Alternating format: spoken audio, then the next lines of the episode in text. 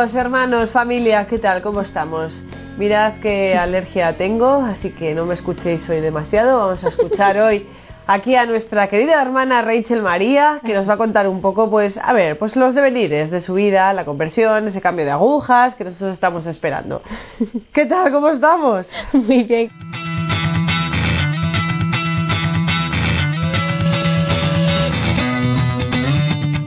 Crecí en el seno de una familia. ¿Cómo era mi familia? Pues crecí en el seno de una familia muy católica, gracias a Dios. Bien. Porque mi padre, mi padre viene de Puerto, soy de Estados Unidos. No lo hemos notado. Ay, por si acaso.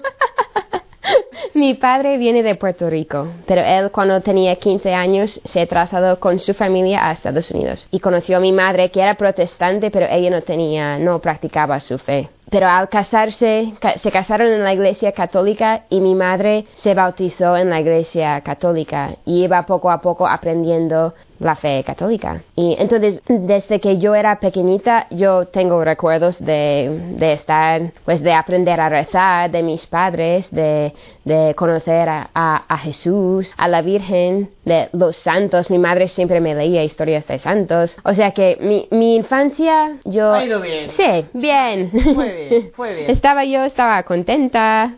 Yo, sí, tenía una infancia feliz. Yo soy la mayor de nueve hermanos. Entonces siempre he tenido como hermanos pequeños, siempre jugábamos juntos. Yo estaba muy contenta, tenía una familia muy... Vale, ¿dónde, se crea la ruptura? ¿Dónde se hace ahí el crash? Pues mira, yo me acuerdo cuando era pequeña escuchar una vez a mi madre decir a una amiga suya, ay, mira la niña, qué mona, o algo así, pero decía, ay, pero cuando llegue a la adolescencia, yo me acuerdo pensando en mi mente de niña, ¿qué será eso de la adolescencia que suena tan terrible, no? Pues efectivamente, cuando llegué a los 13 años, sí, a los 13 años, era como una ruptura clara. Me, me acuerdo de, de la decisión que yo tomé interiormente y eso era mi decisión personal interior, que yo no, no era como un efecto de, de algo ¿De la sociedad, sí. o del ambiente o de...? O, o sea, vamos a ver, tiene que ver, tenía que ver con el ambiente, con, con lo que yo veía en mis amigos, en las cosas en mi alrededor, pero yo tomé la decisión de elegir el mundo. No es que tomé una decisión de rechazar a Dios, porque no, por lo menos no lo formulé así, porque eso so- me sonaba muy fuerte, rechazar a Dios y a la iglesia. Eso no, por lo menos exteriormente no. Pero sí quería elegir el mundo. Quería, eh, y entonces claro, eso conlleva alejarse de Dios, claramente, pero yo no, solo que yo no quería formularlo así, porque eso me sonaba muy fuerte, pero sí, era, era así. Vale, ¿qué pasa? Cuéntanos un poco por qué te alejas de Dios o por qué tú crees que te alejas de Dios. Pues mira, yo creo que todo empezó mm, realmente porque, bueno, por, por, por muchas cosas yo tenía, eh, estaba en una, en mi, cla- mi clase de catequesis para la confirmación, Sí. realmente era para mí pues una, un ambiente muy malo porque eran, eran chicos muy, muy mundanos, entonces me, como me metieron muchos, muchas cosas, pues, pues me, muy, muy, muy malas. Entonces yo, yo creo que eso también me afectaba y una cosa que realmente era lo que empezó a hacer que yo, Cállese. sí, cállese, era que yo empecé a escuchar música muy mala. Yo siempre me gustaba mucho la música, pero mi madre, que es muy buena, siempre intentaba a que las cosas en nuestra casa, en nuestro hogar, fueran cosas buenas, los libros, la música, la televisión, que todo fueran cosas, pues, que no te apartase, que no te apartase de, Dios. Pero yo tenía una radio en mi habitación y yo puse la radio en una estación, pues, muy mala con, con cosas muy, muy malas. Y yo empecé a escuchar siempre, siempre esa estación de radio, evidentemente a escondidas de, de mis padres. Y eso para mí era el principio de, pues, de abrirme al, al pecado.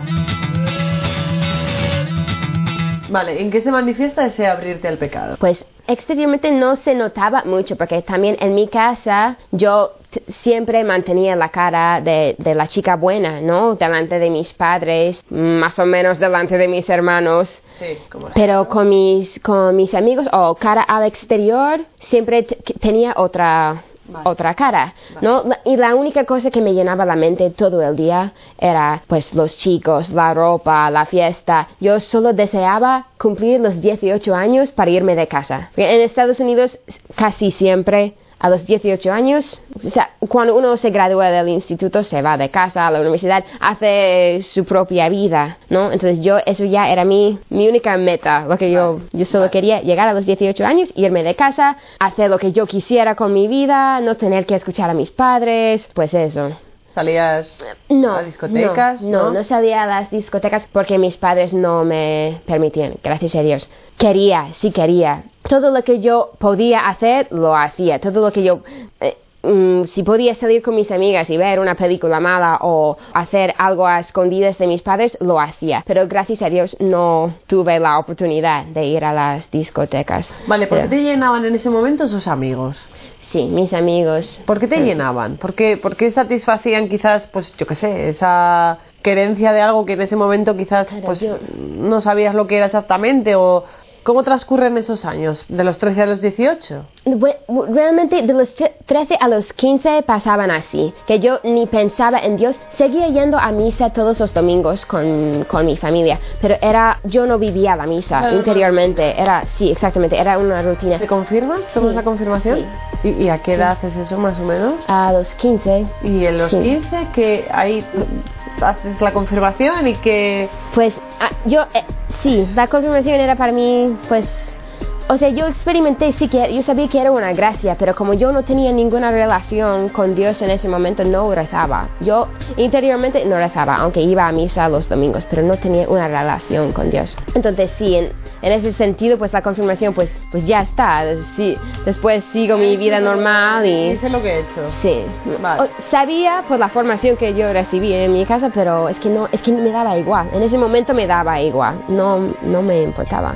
Pero me pasó una cosa ese verano, cuando yo hice la confirmación, um, el verano que yo cumplí los 15 años, me pasaba una cosa que era pues fundamental para mí para mi vida. Y eso era que mi madre que esta- estaba mi madre un poco desesperada conmigo ella solo deseaba que yo tuviera alguna amiga buena que fuese para mí una buen ejemplo no ella ah, a veces me decía pero qué te pasa solo tienes la, la mente y ella me dijo también desde que has cumplido los 13 años solo tienes la mente llena de, de fiestas de, de chicos de ropa de- no pienses en nada un poco más menos superficial estaba un poco desesperada la pobre con razón entonces ella rezaba que yo me encontrase con un, con un grupo de amigos bueno o con una amiga buena, algo así, ¿no? Entonces, ese verano, ella se enteró de un campamento que llevaban las siervas del hogar de la madre. Entonces, ella viendo eso, ella experimentó que es, esto es, eso es lo que para mi hija, ¿no? Entonces, ella llevaba el, era como un panfleto, ¿no? Con información sobre el campamento, lo llevaba a casa y me lo enseñó. Mira, un campamento este, este verano, sí, ¿no? No, no te gustaría ir y yo, solo, yo recuerdo viendo el panfleto y viendo monjitas y viendo que ponía todas chicas y yo pues no, no me, inter- no me inter- interesaba para nada. Además yo acababa de llegar de otro campamento que yo había ido a un campamento al otro lado del país, un campamento de música, me gustaba mucho la música, el arte. Estaba toda la semana con 200 chicos y chicas de, de todo el mundo, me lo pasaba fenomenal, era toda fie- todas fiestas todo el, el tiempo. Pues yo ya con esa experiencia volví a casa y mi madre me dice que si quiero ir a un campamento con monjas y todas chicas y yo pues no. Entonces ella decía, pues nada, si, si te quedas aquí en casa, pues no vas a hacer nada más toda la, toda la semana. Y yo no sé si, yo no sé, es como ese, eso que tienen los adolescentes de ser contrarias siempre, pues como ella me decía eso, que no le importaba que yo fuese, pues entonces dije, pues sí, me voy. Entonces fui, gracias a Dios. Y fui con una actitud así muy escéptica que me voy a encontrar. Aquí yo no conocía a, a monjas, ¿no? Aunque cuando yo era pequeña yo había tenido el deseo de ser monjita porque veía en una película de una monjita que fue misionera. Pero yo no conocía a, a monjas, entonces no sabía un poco qué me iba a encontrar, ¿no? Pero cuando llegaba allí era un ambiente tan, tan, tan sano, tan bueno, pero tan alegre y tan normal a la vez, porque yo pensaba, yo tenía un poco la idea de que todos los que eran muy católicos, muy así, Eran súper aburridos. sí, aburridos y, y gente rara. Y grises. Sí, sí. Entonces, claro, esa era, mi, esa era mi idea. Y yo no quería ser así, por favor, no quería ser así. Yo tenía mucho miedo de que iba a ser así, porque yo te- siempre tenía eso en la cabeza. ¿Por qué tenía yo que nacer en una familia así, con un- unos padres que son así, muy estrictos y muy católicos? ¿Por qué yo? ¿Por qué no puedo ser normal como mis amigos? A, a mis amigos sus padres les dejan ir a las fiestas. ¿Por qué mis padres no, no me dejan? ¿Por qué tenía que ser yo la que ha nacido en esta familia precisamente? Pues eso, eso me daba mucha rabia. Ahora, ahora doy gracias a Dios. Evidentemente, mis pobres padres sufrieron mucho conmigo, pero eso era la actitud que yo tenía para que se vea.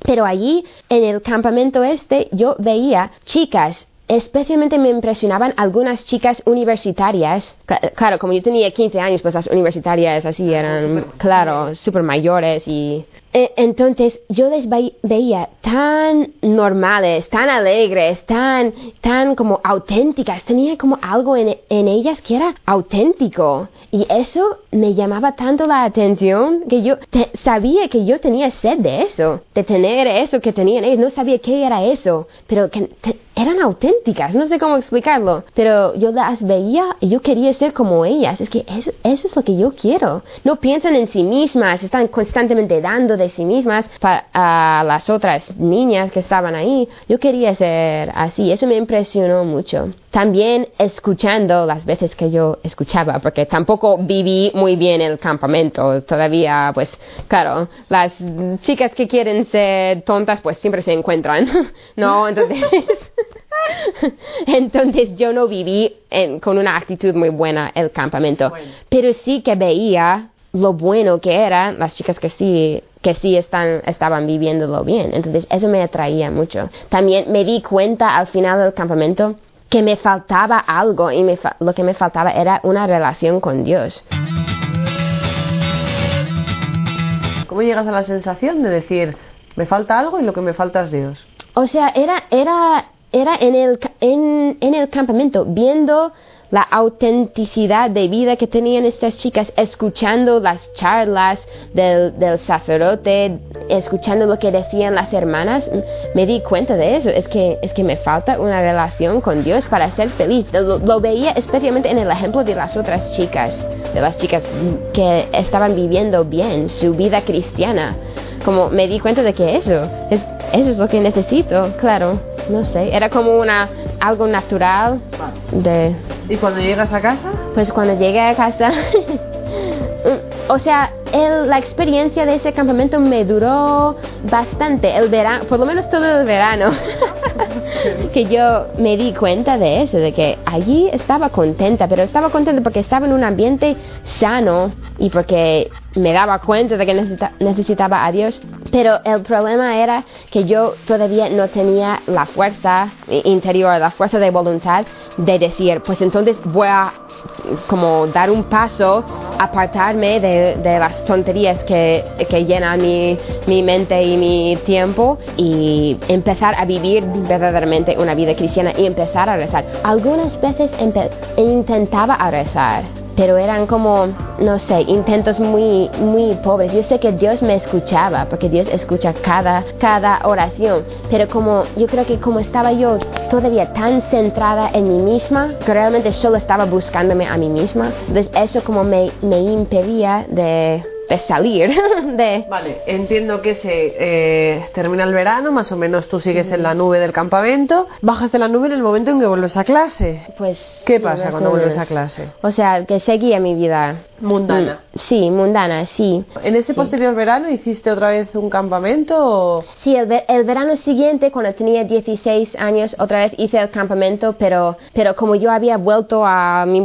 mi modo de ser de antes, no, tampoco abrí el corazón a, a Dios, solo estaba a mi bola, ¿no? En tus cosas. Nada, eh, pero pero un poco después de ese verano, esas chicas que yo mencioné antes, que estaban en, la, en el campamento, que tanto me impresionaban, pues ellas seguían invitándome, sí, seguían el contacto, invitándome, eh, animándome a vivir mi vida cristiana bien, y eso me ayudaba, pero porque, las porque yo las quería a, a ellas. Y en noviembre de ese año, cuando yo tenía 16 años, ellas me invitaban a una peregrinación también con las ah. siervas. Entonces, que venían chicas de la universidad y otras chicas de mi edad del instituto, iban a esta peregrinación. Entonces yo iba con, con, con ellas, con estas chicas. Y allí recibí una gracia muy grande que era la confesión. Yo, como desde pequeñita, pues recibí los sacramentos, yo iba a confesarme, yo creo que cada mes porque mi padre me arrastraba, pero yo creo que no había, por lo menos por muchos años, no había hecho una confesión verdadera y sincera en condiciones exactamente, hasta este momento, porque yo no pensaba en confesarme, la verdad. Yo estaba ahí con estas chicas pasándomelo bien, pero tampoco tenía el corazón abierto. De decir, pues igual he hecho algo malo y no. Exactamente hasta un momento que una de las chicas, gracias a Dios por las buenas amistades, ¿no? Ella me, me sugirió ir a confesarme. ¿Por qué no te confiesas con uno de los sacerdotes que están aquí? a mí me daba pánico. Precisamente porque yo pensaba que esos sacerdotes pues eran muy, muy buenos, muy santos y yo confesarme con ellos es que me daba, me daba mucho miedo, la verdad. Pero ella insistía, insistía tanto que por fin fui a confesarme y en el momento de la confesión recibí una gracia. De repente, de sentir que yo no había sentido eso, no, no sé si en años o en toda mi vida, pero sentí verdaderamente dolor por mis pecados. En ese momento comprendí que yo con mi vida estaba ofendiendo a Dios y, que yo me consideraba tan buena porque siempre me comparaba con mis amigos. Y como yo en la situación en que estaba yo, con mi familia tan buena, con mis padres tan estrictos, yo no puedo hacer nada, no puedo ir a las fiestas y las discotecas como mis amigos. Entonces comparada con ellos, yo era muy buena, yo me consideraba muy buena. Pero claro. Pero en ese momento sí comprendí que yo estaba ofendiendo a Dios con mi, con mi modo egoísta de, de ser, con mis deseos mm, de, de pecado, con mi, sí, con mi, con mi vanidad, con mi soberbia, todo. Entonces, a raíz de esa confesión, yo tomé la decisión de entrar como joven en el movimiento del hogar de la madre para que yo tuviera un compromiso para vivir una vida cristiana, de verdad. Yo sabía, tenía miedo porque yo sabía que yo era muy, muy débil y no sabía si iba a ser capaz cuando volviese a mi casa y a mi ambiente a cumplir ese, compromiso. Pero por lo menos ahí eh, recibí la fuerza para hacerlo. E intenté cumplir ese compromiso, yo creo que me duró dos semanas. y ya otra vez olvídalo. Entonces, por el resto de, mi tiempo de, ese año de instituto viví muy mal, muy mal. También tenía novio a escondidas de mis padres porque tampoco me permitían tener novio y eso me ocupaba todo, todo el pensamiento, todo mi mi mundo. Mi mundo. Entonces yo no era capaz de abrir mi corazón a Dios porque yo sabía lo que yo quería. Yo pensaba que yo sabía lo que me haría feliz. Entonces, como, como mis planes y los planes de Dios eran incompatibles, yo elegí mis planes. Entonces, así. El momento de gracia ya definitivo, esperamos, venía cuando yo tenía cuando yo tenía ya 17 años en mi último año del instituto ya para graduar. Y pasó a raíz de que mi hermana menor, que yo quería mucho, éramos muy unidas, ella empezó a cambiar mucho en su vida. Ella empezó a tomar la decisión de vivir su vida cristiana en serio. Entonces yo viendo eso en ella, claro, como también muchas cosas hacíamos juntas, escuchábamos la música mala juntas y no sé, ella su cambio me ayudó a mí a realmente plantearme las cosas, pero, pero bueno, ¿cómo estoy viviendo? Ya voy a graduar del instituto, ¿qué voy a hacer con mi vida? Ella está abriendo su corazón a Dios. Y yo empecé a ver, a raíz de eso y el ejemplo que yo veía en otras chicas, que el abrirse el corazón a Dios y a su plan para ti es lo que realmente hace a una persona feliz. Porque yo siempre tenía esa idea de que Dios te fastidia la vida. Por eso yo siempre quería hacer mi, mi plan, porque yo pensaba que los planes de Dios sean los que sean, me van a fastidiar la vida. Eso era la idea que yo tenía, pero claro, es que, y muchos jóvenes piensan eso, es que Dios con sus mandamientos, con su eso y eso otro, es que solo quiere fastidiarme la vida, no quiere que yo me divierta. Es que es una, algo ridículo, Dios no te quiere fastidiar la vida, Dios solo viene a hacerte feliz, viene a planificar tu vida. Claro, e, eso era realmente para mí el cambio. Cuando yo me di cuenta de eso, es que Dios, Dios quiere que yo sea feliz. ¿Y quién sabe mejor, Dios o yo? Yo pienso que yo sé lo que me va a hacer feliz, pero es Dios que me ha hecho. Dios ha hecho mi corazón, Dios sabe lo que yo necesito. Eso para mí era como el cambiar de, de mentalidad ahí. Cuando yo me di cuenta de eso, pues todo cambió. Yo empecé a ir con mi, con mi hermana a, a, misa todos los días. Y eso sí, para mí fue, fue definitivo. Y lo más definitivo ya era el paso de dejar este chico. Porque eso, como eso me acaparaba todo el corazón y todo mi vida, pues eso ya, cuando yo me di, le dejé porque entendí con el, la ayuda de un sacerdote que me que, sí que me ayudaba exactamente él me hizo entender, no es que es una cosa mala tener un, un novio, pero como era una relación superficial, vacía, y me estaba impidiendo de abrir el corazón a Dios, pues le, le, debía dejar para que yo pudiese abrir mi corazón a lo que Dios quería de mí. Hacer eso ya fue para mí, ya empecé, empezó todo a ir muy rápido, porque yo me di cuenta de que yo estaba feliz yendo a misa todos los días. Es que ya me daba igual que mis amigas iban de, de me acuerdo un, una noche de viernes Ah, yo estaba como en mi habitación o algo escribiendo en mi diario, como hacen las chicas, ¿no? Me acuerdo pensando, todas mis amigas están ahora de fiesta, es viernes por la noche, yo estoy aquí en mi, en mi casa y me da igual, no quiero estar ahí. Antes es que me daba rabia, que yo estaba, que no podía ir con ellas, pero es que ya me da igual, porque yo sé que si estoy haciendo lo que Dios quiere de mí, pues allí sí voy a, voy a ser feliz. Yo creo que Dios, como sabía que lo único que me importaba era ser feliz yo, que solo pensaba a mí misma, pues Él me hizo ver, si quieres ser feliz, soy el único que te puedo hacer feliz. Y, y yo comprendiendo eso, pues, pues, yo creo que eh, también no puedo hablar de mi, de mi conversión sin hablar, sin hablar de la vocación también, porque evidentemente Dios me ha llamado a ser... A ser... Creo que hoy no vienes vestida de...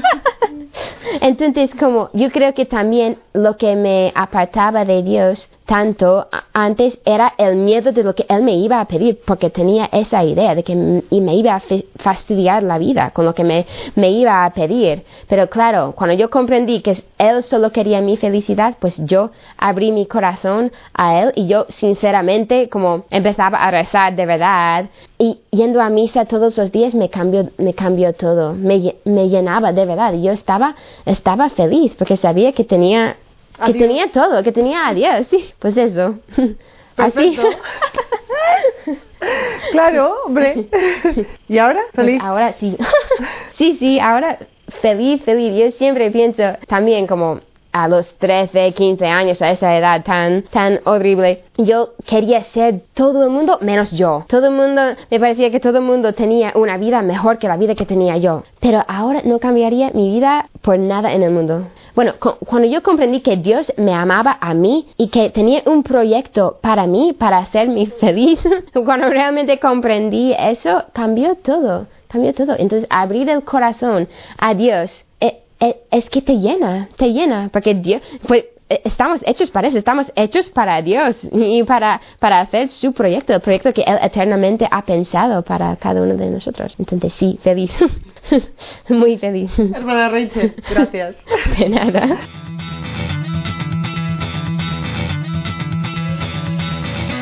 Amigos, yo me pongo en el lugar de estos jóvenes de los 13 a los 17 años que, pues, a ver, que la sociedad les vende un determinado modo, un modo de vivencia, por ejemplo, que tienen que llegar a ser guapísimos, monísimos, tienen que ir con un estilo concreto de ropa, con un estilo concreto de música, pero es que están desorientados. Vosotros estáis desorientados. Y lo que la hermana Rachel quiere eh, que sepáis es dos puntos que Dios tiene un plan para vosotros, para organizar vuestra vida y sobre todo, sobre todo para haceros feliz. Entonces, entiendo el desoriente, entiendo, pues eso, el cómo os sentís, Pero, a ver, no os quedéis en eso, no os quedéis en eso. Buscad, buscad la felicidad y la felicidad está en Dios. No digo más. Hermana Rachel, gracias. Nada. Hasta luego, chicos.